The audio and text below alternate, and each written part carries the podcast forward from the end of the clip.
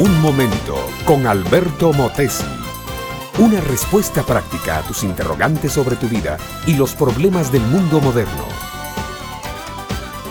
Cuando cada mañana salimos de casa rumbo a nuestras obligaciones diarias, la ciudad se abre como un paraguas inmenso, se despliega ante nosotros como un ejército que nos ataca. Por momentos parece una carga de caballería. Las tentaciones asaltan a cada paso. Queremos vivir este día como personas rectas y justas, pero por los oídos, por los ojos, por el tacto, la multiforme vida de la ciudad nos presenta continuas incitaciones al mal. Una mujer hermosa que se pega junto a nosotros en el ómnibus repleto un cartel llamativo y procaz de un teatro de revistas. El chisme soez que dos desaprensivos compañeros cuentan en la oficina. Aquel individuo que viene a ofrecernos un negocio productivo pero ilícito.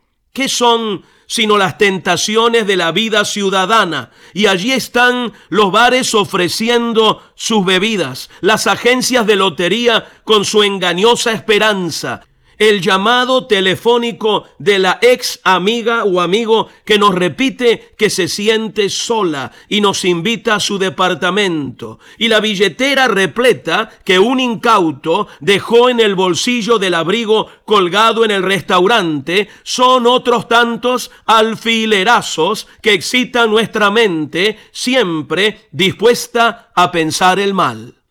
En el Salmo 26, el salmista habla como si fuera un ciudadano de nuestro tiempo, uno de esos que cada día enfrenta la selva de cemento y las fieras de traje sport y piel rosada.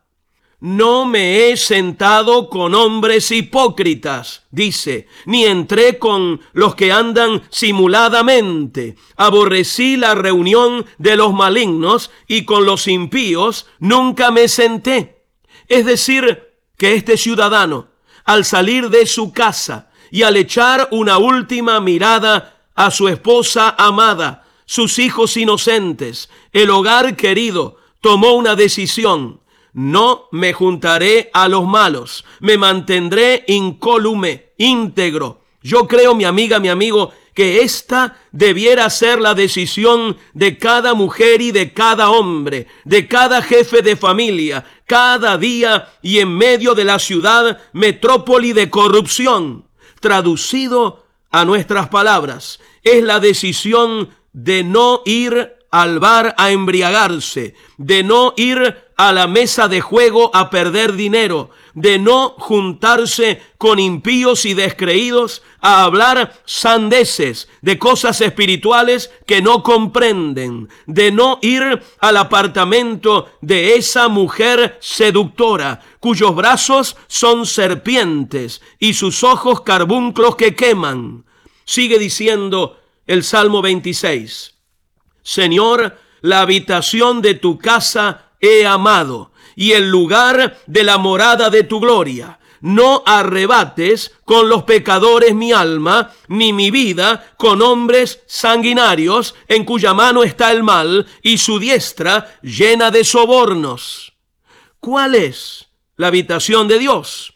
¿Cuál la morada de su gloria? En primer lugar, es la congregación de los creyentes en Cristo, mujeres y hombres redimidos por la sangre preciosa del Calvario. En segundo lugar, la casa de Dios es nuestra propia alma. Debemos hacer que Cristo more en nuestra alma y hacer de la comunidad de cristianos nuestro lugar más apetecible. Este fue Un Momento con Alberto Motesi. Escúchanos nuevamente por esta misma emisora. Puedo continuar bendiciendo tu vida. Busca mi página oficial facebook.com barra Alberto Motesi.